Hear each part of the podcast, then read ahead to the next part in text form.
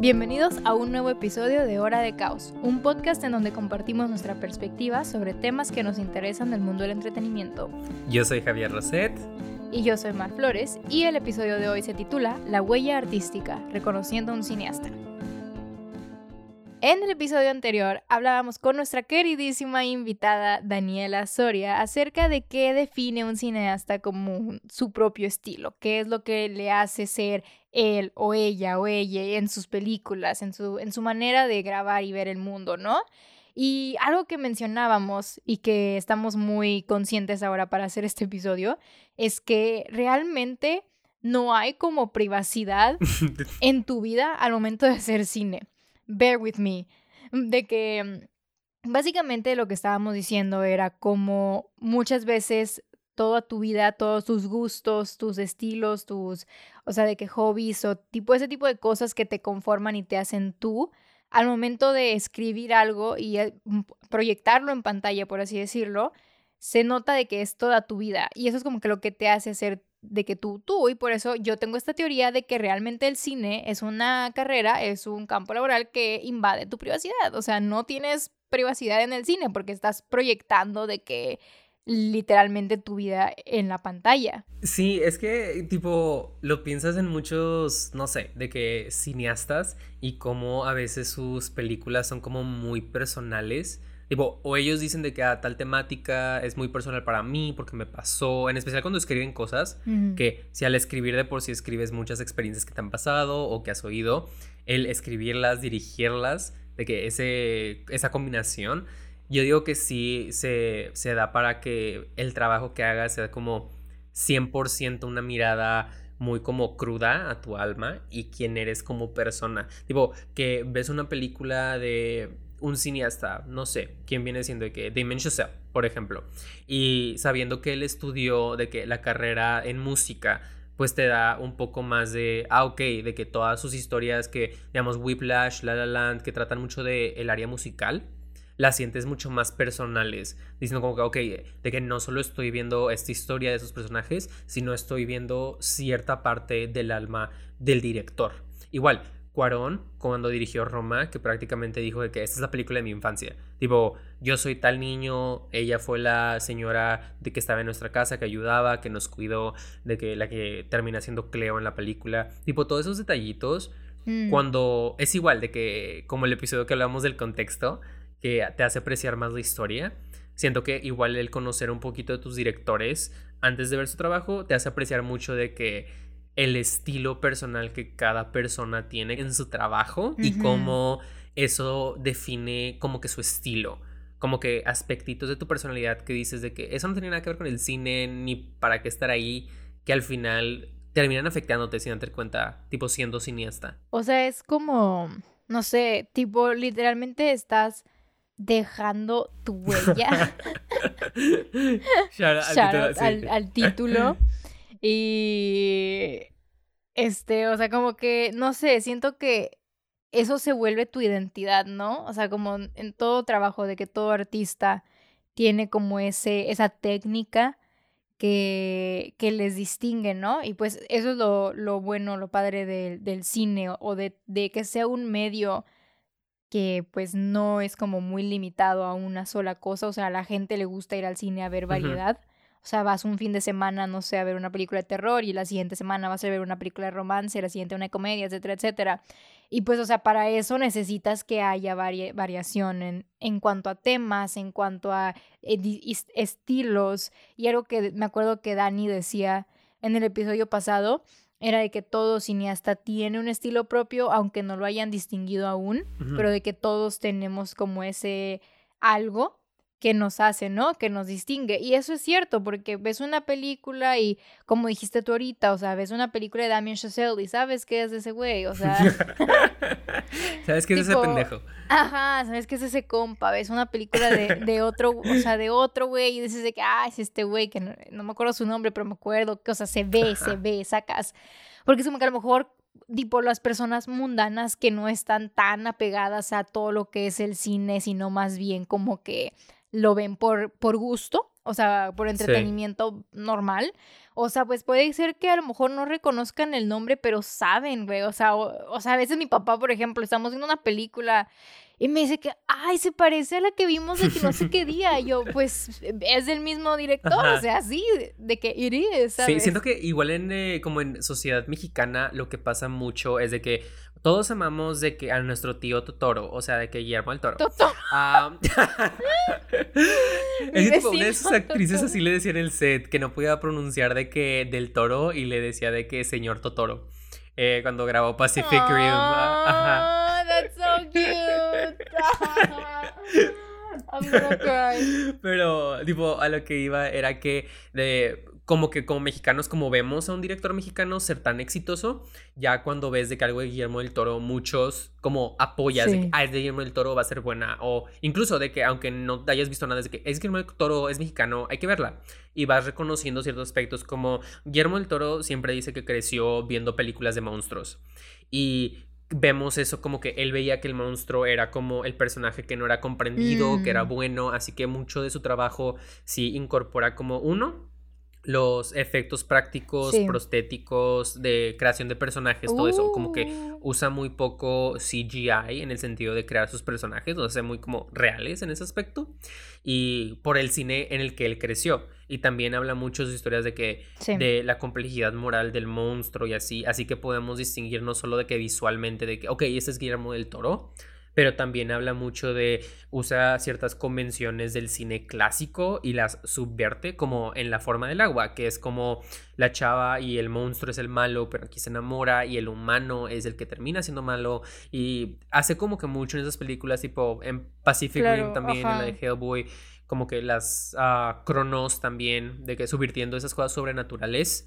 Y todo se debe al cine como en el que creció. Sí. Y siento que son esas igual influencias que a veces decimos de que, ah, sí, a huevo, de que mi influencia fue tal persona o de que yo estudié cine porque vi tal película. Tipo, por ejemplo, yo al entrar a la carrera que me decías que, ¿cuál es tu director favorito? Y yo de que, ¿qué? De que ustedes tienen director favorito. Ustedes tienen.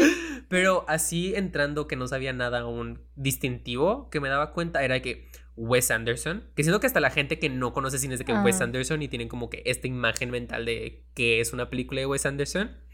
Y también de que el Edgar Wright, el que hizo de que Spot Pilgrim y así. Sí, ah, sí. Ah, Pero sí, sí, ambos tienen un estilo súper marcado. Súper marcado, que visualmente marcado, ¿sabes? Tipo, no sé tú cuáles son como tus directores más de que distintivos visual o temáticamente. O sea, por ejemplo, pues Damien Chazelle es uno de ellos, ya lo discutimos. Este Bong Joon-ho creo que también tiene un estilo muy específico. Uh, sí, o sea, donde juega mucho, o sea, siento que sus historias siempre, las historias de Bong Joon-ho, más que visualmente, eh, temáticamente comparten como un mismo estilo de que, él hace como una crítica hacia lo social o hacia lo este tipo la crisis climática e, él habla mucho de la crisis climática en sus películas and that's very interesting and very cool porque no muchos cineastas hablan de eso o sea se me hace muy padre y comentarios y siempre lo hace y todo. ajá hace, hace temas muy serios pero siempre les da como un twist como de que, ah, vamos a meterle comedia, vamos a meterle de, de que acción, de que drama o así. Entonces, siento que en, en su caso, eso está, eso está muy cool. Ah, este, ya ves que hace poquito vimos The Bewildered. Ah, muy buena película. Muy buena. Beguiled o Beguiled. Como sea que se pronuncia Ajá, de, película. De Sofía Coppola. Y creo que ella también es una directora que tiene un estilo visual muy marcado. O sea, la reconoces y también te estaba diciendo a ti el chiste este, ¿no? De que de que, ¿cuál era? De que Kristen Dunst y Elle Fanning ah, son para Sofía Coppola, lo que Saoirse Ronan y Timothy Chalamet son para Greta Gerwig, tipo patentados por ella. Ajá, que tipo hacen algo y tú sabes de que, a ver, ¿dónde van a salir estos pendejos? Tipo, aunque sea de que en un cameo que salen tres minutos en pantalla, tú como esperas que salgan de cierta manera. De que dónde te meto. Ajá. ¿Dónde entras? Sí, es igual con este DiCaprio y Scorsese, como que sabes que van a estar en la película, sin importar qué. Ajá, es como que se crea, o sea, un vínculo de confianza donde, o sea, el director, la directora, el, le director sabe qué tipo para esa película necesita esa persona y creo que también está padre porque siento que tus actores también representan mucho de que el estilo que vayas a elegir, porque pues obviamente un actor, hablando por lo menos de actores reconocidos, ¿no? Sí. Como que cada uno siento que tiene su forte en ciertas películas o así de que, ah, necesito un actor para esto, de que call this person, o de que necesito un actor para no sé qué, esta persona, o así, ¿sacas? Entonces como que siento que también la elección de actores dice mucho acerca de como qué tipo de película quieres. Sí, porque de cierta manera tu elección de actor para tu audiencia se vuelve como tu estilo, porque como que sabes qué esperar de cierta manera. Es como la Greta Gerwig que una de que hablando, creo que para Little Women sí decía de que yo no me imagino haciendo ninguna película de que sin Saoirse y eso me llamó mucha atención porque es de que de que wow que en sus dos películas que las dos fueron hit de que ya tiene como que esa relación tan Ajá. cercana con su actriz principal que ya no se ve trabajando sin ella, lo cual se me hace muy bonito, tipo qué bonito tener una relación así Sí. Que no has escrito nada, pero dices ya te- de que ese rol es para esa persona, ¿sabes? Como que siento que Guardado. Ajá, hasta te hace escribir para las Sí. virtudes o fallas de tu actor. De cierta manera, sabes de que Sí. sabes que pueden llegar ahí, así que les das. Sabes que tal vez no tanto, así que medio le cambias y todo. Como el um, Sam Levinson, el que hace Euphoria y recientemente hizo Sí. Malcolm and Marie para Netflix, que él Ah, con Zendaya. sí, con Zendaya, ajá. Ah, Zendaya, sí, no lo sé pronunciar, I'm sorry. Perdón, Zendaya. Zendaya. Zendaya, no, Zendaya. Zendaya. Zendaya, según yo, Zendaya. Yo digo, es que yo, cuando ella se presenta, Hi, I'm Zendaya, dice Zendaya, Zendaya ¿no? Zendaya. Hi, I'm Zendaya. Medio podcast Ah, hablando de we need cómo to look. Yeah. Necesitamos buscar eso. I'm sorry, We- Zendaya. Zendaya. Um, pero bueno, el punto es que este güey, el Sam Levinson, de que trabajó con ella, de que en Euphoria y en Malcolm and Marie, de que hasta la produjo ella. Y que dicen que la relación sí se volvió de que muy cercana. En el que él ya sabe cómo escribir a sus fortalezas y ella sabe hasta pedirle qué tipo de cosas le gusta en como en el trabajo que hacen y todo. Mm. Y eso está de que muy interesante porque de cierta manera siento que la musa que consigan va evolucionando también el estilo que vemos reflejado en pantalla. Va creciendo Sí, también. y evolucionando. Ajá, es como tipo, sí, güey, se me hace- estaba interesante eso, ¿no? También, por ejemplo, de, de que los trabajos así como de, de DiCaprio, por ejemplo, como van de que se, se vuelven más serios sus roles, ¿no? Mientras más avanza y más seria la película y más serio el estilo y como que evoluciona. Porque es muy diferente cómo ves a DiCaprio, digamos, en algo de Tarantino, que Tarantino sí tiene más estos tintes como de comedia, un poco campy y lo adapta para eso. Y eh, es que eh, esta Mar odia a Tarantino, so opinión Es que- controversial. I just don't like fit people. Fit people, o sea, de que Gente que, que, tipo, es que sus películas son de que 10 mil por ciento pies. Ah, There's only a few amount of feet that I um, Güey, juraba que ibas a I- decir algo I- de que, que estaban súper sangrientas o over the top. No, güey, por favor, ¿has visto las películas que yo veo también? O sea, Ajá, por eso es como que ¿por qué no te gusta Tarantino? Siento que te iba a gustar Tarantino de cierta manera, ¿sabes? fuck that dude. I don't know, man. I just think he's pretentious and shit. I don't know. De que el hecho que se mete a él como en todas sus películas, lo cual a este punto ya es como que jaja, como que quiere ser mejor actor de reparto, no sé, es como que su sueño frustrado siento yo. Lo cual, imagínate de que Tarantino como actor de reparto en los Oscars. Eso me Um, daría mucha is- risa, estaría muy padre. He thinks he's like. mm, Ya, mira, no vamos a seguir quejándonos porque luego. Luego esto nunca termina. Sí, sí, sí. Pero, tipo, es interesante cómo, igual de que Tarantino usa DiCaprio de cierta manera y Scorsese lo usa de otra, pero la manera en la que Scorsese usa DiCaprio, como que siento que influye en que literal DiCaprio ahora está en todo lo de Scorsese, de cierta manera, de que o casi todo, y es de que el principal, como que eso también Sí. refleja de que el estilo actoral, que de que hay ciertos actores que se pueden ciclar o no en ciertos roles.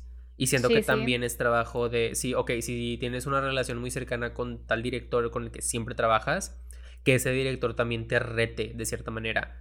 Y con Scorsese y DiCaprio, obviamente siempre lo hacen, siempre que trabajan juntos lo terminan nominando, porque el rol es muy diferente.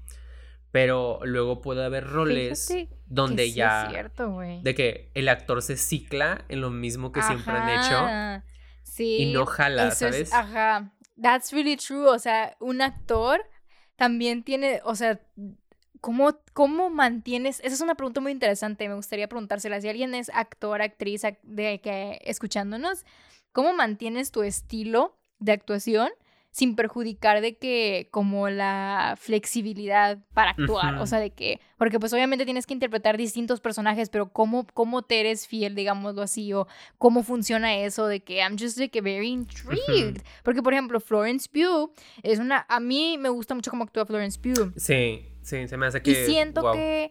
Ajá, siento que es muy moldeable en los roles que ha hecho porque pues las películas que nos ha dado son muy distintas, o sea, yo me vi, ¿cuál vi hace Mm, déjame te lo busco bien, pero como que las ves y aunque sean, ay güey, aunque me asusté, aunque sean distintos géneros, de que sabes que es como que ella, es muy ella, ¿sabes? Sí, justo eso estaba pensando, que Florence Pugh es muy como la ves y si puedes no es que no te puedas meter en su rol, como que sí le, crees que es estos mm. personajes diferentes, pero a la vez hay algo de cada actuación que te da como esa sensación de algo personal de ella. Siento que igual DiCaprio, de cierta manera, como que hace tantos roles diferentes, pero a la vez sigues viendo a DiCaprio de que detrás de todo eso. Tipo, te meten sus roles, crees todos sus roles porque son muy buenos actores, pero sientes ese estilo de actuación. Igual con Johnny Depp. Siento que Johnny Depp es muy fácil de. Que es de que el camaleón, como que muy rápido en su carrera, fue esto como que rol camaleón. Así que el resto de sus roles se volvieron muy de que los disfraces, las pelucas, de que todo eso en especial cuando. Era como su estilo. Ajá, con. Ahí está. ajá, con el éxito de Jack Sparrow, como que lo moldearon para eso. Y siento que lo mismo le está pasando, digamos, actores más nuevos de que Tom Holland ahorita, mm. que por ser de que Peter Parker en las de Marvel, de que ya se está como que haciendo ese rol de el, leading man. pero bueno. El pedo es con Marvel, güey. Es que el pedo es que tipo Tom Holland antes de Marvel ya hacía películas y eran distintos, o sea, eran tipo, ¿sabes? Ya tenía como su, su propio. pero se metió a Marvel y ahora la gente es como que, ah, Peter Parker. Y pues yo, es lo mismo pasa que con las franquicias, con todas, como que los actores de que salen traumados o yo no sé qué pedo que les pasa, güey, pero salen diciendo que, güey, dame de que lo que sea, I'll take anything. Es que la cosa de Tom Holland, que aquí va, es como que en la del imposible y otra que ni me acuerdo cómo se llama, pero era como básicamente Moby Dick en el mar. Moby Dick. ah, bueno, Moby Dick es en el mar, no sé qué dije. Ah, pero bueno, era de esas. que, el Tom Holland. Pero pues, ¿qué pregunté? Um, que el Tom Holland como que ah. interpreta este. No necesariamente que Peter Parker, pero el rol de, que el joven del grupo, un poco más de que naive, inocente. Más que nada ese rol de que en sus películas, de que es el protagonista. Jessica se puso una foto de alguien de BTS en la frente para... No lo pueden ver, pero... Acaba de suceder. Oh, wow. Es como su estrellita, como la de Rebelde. Sí. Como la de Mia Colucci.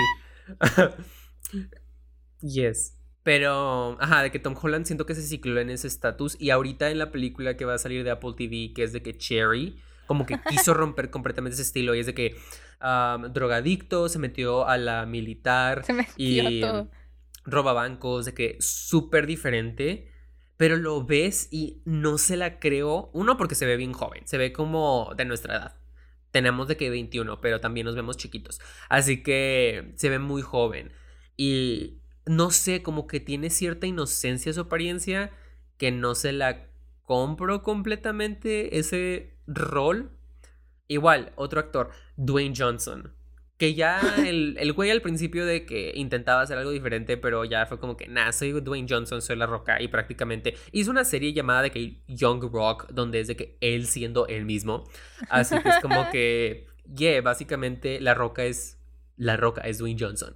Y no importa en qué rol esté, es el prácticamente el mismo personaje siempre. Y siento que eso también afecta en lo de lo que le pasó a Jennifer Lawrence, de cierta manera que es de que salió en tantas cosas al mismo tiempo que como audiencia tienes fatiga. Y uno, Dwayne Johnson, es como que el mismo personaje, así que es como que aún más fatiga. Jennifer ah, Lawrence, sí, sí. Como que igual al principio cuando seguían sus ah, películas indie, independientes, como que sí le veías un poco de cambio, pero cuando se metió a las franquicias grandes, tipo a Katniss y a X-Men y todo ese rollo, como que yo en lo personalmente siento que cambió su estilo para apegarse más al rol de franquicias de venderse ella como Jennifer Lawrence y no Ah, sí, tanto sí. meterse como a personajes, Al- como lo hacen muchos actores independientes. Ujú. Mm, Sí, eso es. Oh, oh, I was gonna say something amazing and I forgot. ¡No! Say it, te reto. Hazlo por Jungkook. Ah, my, my baby. ¿Cómo? ah. I don't remember. No. Ah, siempre me pasa lo mismo. Let's just move on. Ok. Este, este creo que iba a mencionar la película de la de The Devil at All Good Times o algo así, que también era de que super different. Ya. Pero de Siento que- que fue el acento, actually. Los acentos ayudan mucho, siento yo. Los acentos de que they can be terribly wrong or terribly right. Literal, Robert Pattinson intentando acentos sin tener de Pattinson. que coaches. Mira, Robert No. Pattinson tiene muy buen estilo actoral. Tipo, Sí. en el sentido que él literal es Robert Pattinson, pero, Pero, ajá, ajá. pero no siento que en ninguna performance suya, en ninguna actuación suya, veas como la misma persona, que él sí se mete, se mete completamente a sus roles y cambia, ¿sabes? Que parece que es una persona completamente diferente. Sí, lo único es que en Twilight no le dejaban de que hacer muchas cosas. Sí. Las entrevistas de Robert Pattinson de que en Twilight y después de Twilight son de que mi favorite thing to watch. Que el Que vato valió estaba de que ajá, que él iba con los dire- con el director y que le decía que es que yo creo que Edward está de que más así porque tipo está pasando por esto y el vato le decía, "No, nada más dame de que tipo el sex appeal and I'm okay with that." Qué hueva. ajá. Ajá, y este este he hated it. Güey, es que siento que es eso. Tipo, siento que en cualquier rol que estés, que como lo decía, lo que decía Daniela en el episodio pasado, que en cada rol que estés quieres desempeñar tu estilo, pero obviamente todo es colaborativo, así que quieres que todos los estilos medio se molden. Y ahí es cuando de que el cine se vuelve muy, muy padre, cuando puedes ver los estilos de cualquier departamento, ¿sabes? De que Ajá. eh, el Cuarón, tipo, ves su dirección y luego ves a Lubeski, de que su foto. Y ambos son estilos diferentes, pero a la vez trabajan juntos y es de que, yes, son como tal para cual. Igual cuando ves de que el actor, ¿sabes? Que es como que, ok, sí, es mismo actor que siempre, pero se apega mucho a su estilo propio y al estilo de la película y se crea como que toda esta como blend de cosas diferentes que al final terminan funcionando muy bien en pantalla. Sí. Porque todos dan como esa mini parte de su alma al proyecto y no les da como good. miedo.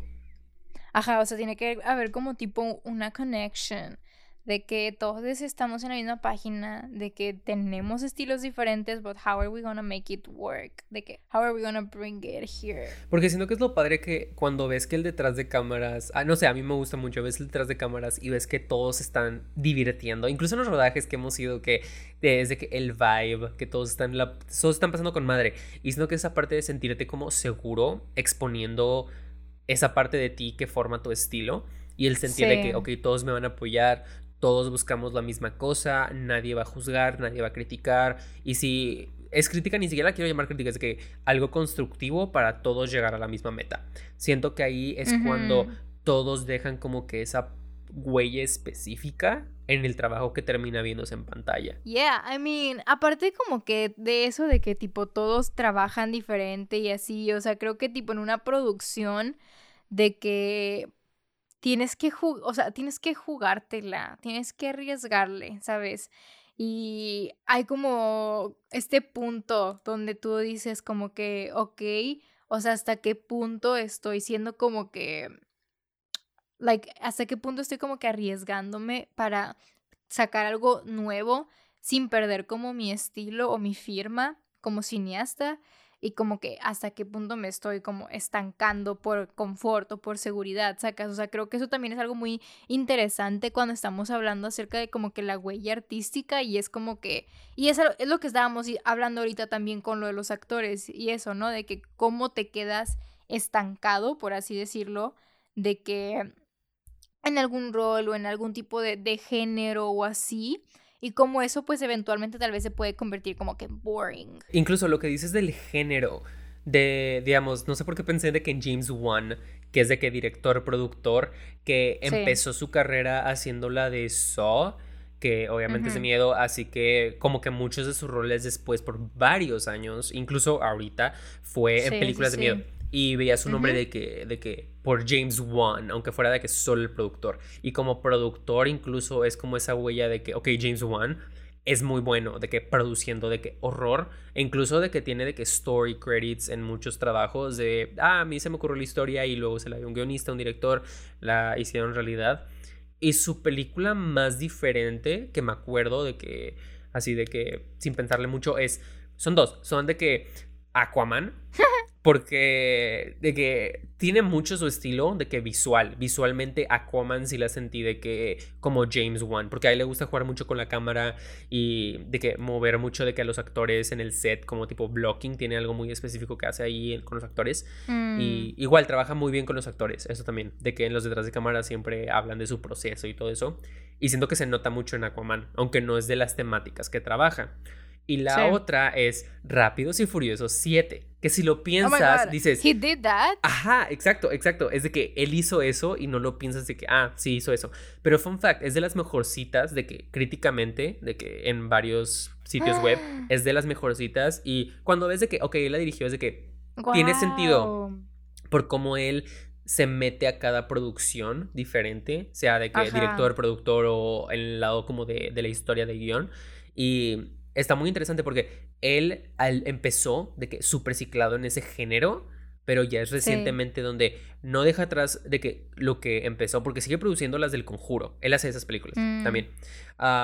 que no sigue, de que no deja de producir esas películas, pero está de que en DC está trabajando en eso. Y también tiene varias películas de acción que quiere hacer. Y siento que es eso la de que un director o un creativo se puede pues, no sé, diversificar en ese aspecto, porque como persona dudo que tu género favorito sea el único género en el que, quiera, que quieras ver o que quieras trabajar, ¿sabes? Ajá, tipo, no sé, siento que, por ejemplo, e, e, en, estaba como que pensando, ¿no? En, sobre todo en el género de, terror o así, ¿no? Como que, es muy difícil encontrar como que algún cineasta o algún director, directora que haga de que terror, que haga horror, que haga suspenso, ese tipo de, de, géneros que pues requieren como que cierta seriedad e inteligencia y que salga bien y que como que todos tus trabajos estén de que innovadores o estén creativos o así, ¿no? O sea, por ejemplo, pienso de que en Ari Aster, pienso de que en Jordan Peele, y como de que sus, sus dos largometrajes, porque pues realmente son en como de que creditados como directores solo tienen dos largometrajes. Sin, creo, de Jordan Peele no estoy muy segura, pero según yo Jordan Peele creo que sí. Porque antes era actor, comedia, pero sí, largometrajes dirigidos, sí. Entonces como que en, en esos de que solamente dos películas, güey, y son tan diferentes la una de la otra, pero al mismo tiempo tienen de que esa cosa que dices de que, ah, es que lo hizo este vato. O sea, de que if you see something by Ari Aster, you just know que es ese güey. You just know. Sí. De que, oh, shit. Y por eso como que digo que no me molestaría si siguen sacando puras películas de ese género porque sé que las van a saber de qué manejar y nunca van a ser boring, ¿sabes? De que si un día me salen que, que Jordan Peele quiere hacer una comedia, fine, I won't complain either, porque sé que como que he's gonna pull it off. ¿sabes? Aparte era comediante, así que. Ajá, de que he would know his way around. Pero luego pienso, por ejemplo, en Tim Burton. Burton. en Tim Burton. y pienso en cómo casi todas sus películas literalmente son del mismo estilo. Y sí, o sea, de que muchas son como diferentes o muy lindas, pero al mismo tiempo digo como que, güey, de que... Mm, tipo, incluso las que no dirige, tipo, que produce o ayuda en la historia, pero visualmente. No sé si lo tiene en su contrato, que por trabajar conmigo tienes que tener el mismo estilo visual que yo, pero eso está como que Mm. Pero es que te acuerdas que mucha gente también, cuando salió Coraline, mucha gente pensaba que era dirigida por este Tim Burton. Y era como que no, güey, simplemente es stop motion. O sea, Tim Burton no patentó el stop motion. O sea, el vato trabaja con eso, sí, güey. Pero pues no, o sea, Y está bien, está bien cañón eso, ¿no? De que también de que como a veces de que un director se puede apropiar, por así decirlo, de como un de algún estilo. Sí. Y si tú lo haces, va a ser como que, ah, pero es que eso es muy así. Y tú de que, pues. Que sé que te estás copiando, casi creo. Ajá. Tipo, siento que eso sucede mucho en el género de terror. Más que nada que se populariza un género, un estilo, como cuando fue de que el found footage, de que todo lo grabado con camarita. Ah, que hubo una época que lo hablamos en el Spooky Podcast, por favor escúchenlo. Pero, ajá, de que se popularizó ese género y todos empezaron a hacerlo y lo dije de que, ay, es que se están copiando de actividad paranormal. Tipo, sí, pero actividad paranormal no fue la primera en hacer de que el found footage y no fue la última. Así que se como que adueñó del estilo cuando ni el caso, ¿sabes? Sí, sí, está, o sea, está como Very, very, interesting. Y ya sé que no íbamos a hablar de esta parte, pero pues tipo, yo creo que tiene sentido también de que cuando hay remakes. Sí. Y, cómo son muy distintos de que el original del actual. Y, o sea, todo es gracias a como que el estilo del director o la visión que el director interpretó de esa historia, ¿sacas? O sea, como las de Little Women. Sí. Que ya han habido un chingo de Little Women. hay, un chingo de mujercitas. Suena chistoso. Este, y todas como que se acoplan a su época y a como que la forma en la que fueron dirigidas y así. De los cineastas. por ejemplo, ajá, tipo ves Little Women versus Saoirse Ronan versus Timothy Chalamet y dices Greta Gerwig. ¿Sabes? De qué tipo, ese tipo de temas como, como coming of age y así. Dices, ah, pues fue Greta Gerwig, sacas. Las primeras no, o sea, las primeras son como más de que tirándole al, al lado como como masculino de que sí, de que it's about romance and it's about, ¿sabes? Y esta morra dijo, no, o sea, si no son mis historias, yo no la veo así. Porque tipo, hablando de esos remakes, igual está como que muy evidente el estilo, siento cuando sea tipo el enfoque, tipo en la película que mencionamos al principio de Sofía Coppola, The Beguiled, que es un remake de una película del 71. Y en una entrevista, Sofía Coppola empieza a decir que lo primero que ella quería hacer en esa historia era cambiarle el enfoque. Sí. Que la historia es sobre unas mujeres en la guerra civil, de que una escuela de mujeres en la guerra civil americana y cómo se encuentran a un soldado herido y lo intentan curar.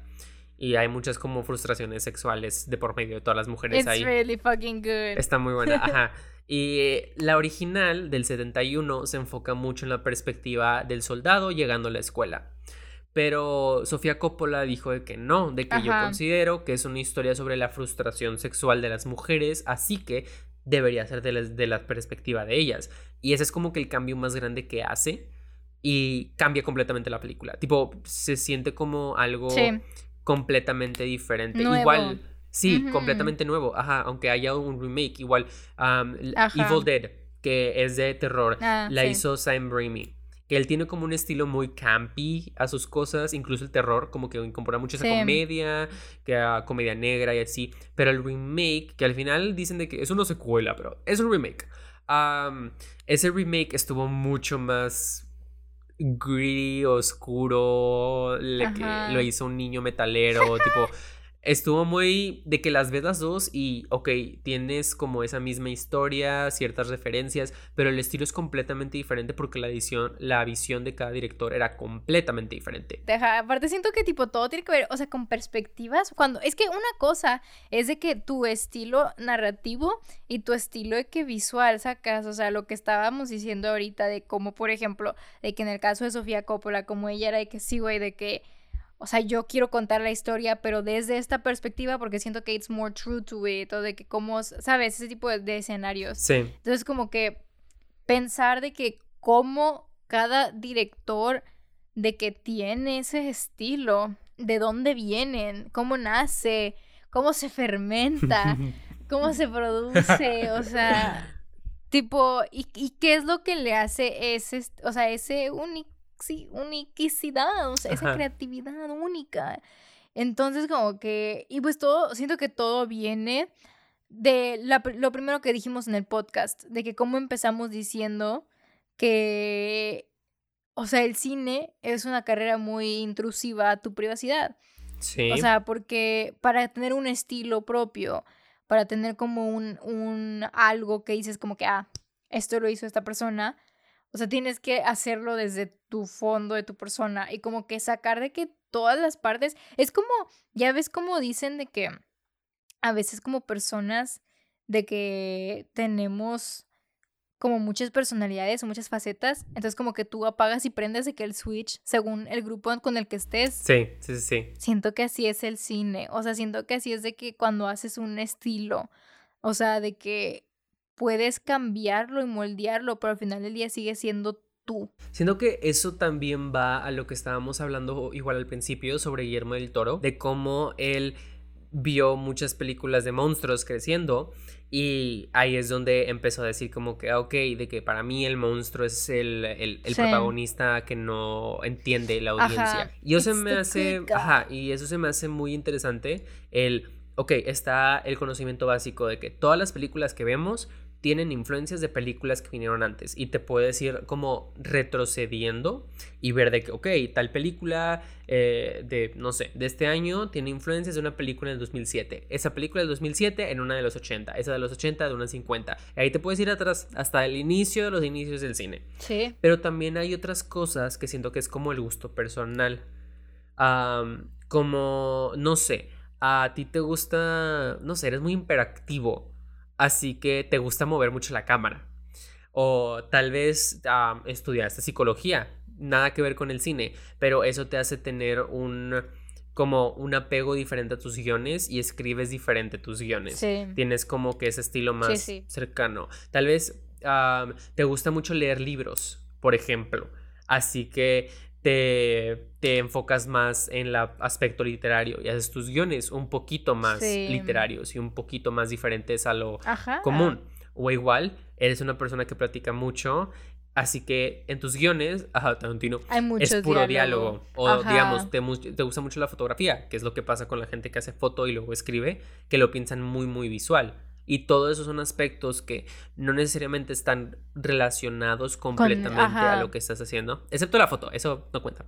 Pero todos los demás, ¿sabes? O igual, tu, tu vida personal, ¿sabes? De que tal vez tenías una muy bonita relación con tu mamá. Así que en todas sus historias tienes a una mamá que tiene una buena relación con el protagonista o tal vez te han roto el corazón mil veces, así que todas sus historias son de desamor y que la vida no es bonita y que te quieres matar, ¿sabes? Como que todas esas cosas que tal vez no te das cuenta influyen. como influyen en tu cómo te relacionas con otras personas, influyen en cómo te expresas visualmente a través del cine, siento. Ajá. Sí, o sea, todo se remota a tu infancia. A tus traumas de la, infancia. A tus traumas, sí. Este. Yes, I agree. Siento que tiene que ver mucho también con gustos, o sea, todo lo que dijiste, basically, yeah, that's... Y siento que igual es muy interesante el ver de que las audiencias se pueden apegar tanto al estilo de un director, un productor, un actor, cualquier cosa. Y como que se crean estas expectativas en el sentido que ves el nombre de Guillermo del Toro, porque antes había como que esto de que Guillermo del Toro presenta. Guillermo del Toro no tuvo nada que ver con esa película, le gustó y quiso poner su nombre para que la gente la conociera. Y nada más con el Guillermo del Toro presenta, la gente es que quiero verla, porque Guillermo del Toro hace unas películas de terror, hace unas películas de monstruos, la voy a ver y ya sé a lo que voy. Igual sucede Michael Bay, ¿sabes? Que es como ya tiene ese estilo de explosiones, uh, boobs, carros, y es de que... Ya sabes a lo que vas. Ya sabes a lo que vas, exactamente. Y si Michael Bay intenta hacer una biopic de una persona política, vas a decir de que, güey, ¿qué es esto? Sí, güey, siento que así pasa con todo, o sea, también en la música, o sea, cuando te gusta un artista o así, tipo, tiene que ser, mira, mis queridísimos BTS, güey, O sea, ellos tienen un estilo muy variado, sacas. Entonces, como que siempre, siempre que hay como comeback o así, o sea, sabes que va a venirse algo bien vergas, pero no sabes qué. Como Taylor Swift. ¿Sabes? Sí, pero no es. Yes. Este, what I'm saying is that a veces o sea, tal vez esto es más fácil explicarlo si lo hablamos así como que desde la perspectiva de la música, porque a lo mejor la gente que, escucha esto tal vez no les ha pasado que se relacionen 100% a un director, o sea, menos que estudien o estén muy apegados al cine, pero por ejemplo en cuestiones de que del mundo del entretenimiento, de la música, o sea, cuando a ti te gusta un artista y sabes que va a sacar algo, a veces puede ser que el artista le juegue a lo seguro dentro de su mismo género de música y no se mueva de ahí, güey. Y pues dices de que pues ese es su estilo y, así se quedó, sacas. O sea, tipo, no sé, por ejemplo, Ariana Grande, de que sus últimos records o así, de que han estado como que dentro de, jugándole al mismo estilo, de que obviamente que she does it good, pero es el mismo estilo, ¿sabes? Es como que, ok. Y pues, por ejemplo, en el caso de, de mis BTS o de que Taylor Swift o así, que vienen y sacan de que, sí, güey, de que hace dos meses estábamos cantando canciones de que, de rock, pero pues ahorita ya estamos ahí que, en modo de que disco o something, sacas. O sea, y siento que eso, así como pasa con tipo ciertas artistas de música, pasa con los cineastas, que es como que está chido cuando sabes que va a venirse algo de un director, no sabes realmente qué se viene, pero sabes que va a ser chido porque es de ese director y es como este, I forgot his name, they're gonna kill me. I forgot his name. Denis, Denis. Villeneuve. Villeneuve. Villeneuve. Villeneuve. Ajá, ajá, ajá. Tiene un estilo bien marcado ese güey, pero todas sus películas son muy distintas. Y eso, that's good directing. Porque igual como las audiencias crean ciertas expectativas que pueden ser buenas o malas, dependiendo cómo las usen los estudios y así. Porque igual, como audiencia te puedes decepcionar, pero ah, también es importante como celebrar los directores que se han encontrado como o directores o cualquier otra persona de que en los medios del cine que han encontrado cierto rol, porque obviamente estás viendo una parte de ellos que es muy vulnerable, así que se tiene que celebrar de que, ok, esto ya encontró su estilo, ya lo marcó y todo, pero también celebrar cuando alguien intenta algo nuevo. Tipo, puede jalar o puede ser un flop supremísimo. Pero es como que, ok, mínimo están aún descubriéndose como, tipo, como, como los adolescentes. Hay directores o actores que son pubertos en su carrera y se están conociendo. Tu estilo de dirección es como la pubertad. Empieza bien culero y después ya te resignas. Y esta fue su hora de caos. Esperemos les haya gustado el episodio y se suscriban. Recuerden seguirnos aquí y en todas nuestras redes sociales. Los esperamos la siguiente semana con nuestra crítica de la primera serie del universo cinematográfico de Marvel, WandaVision.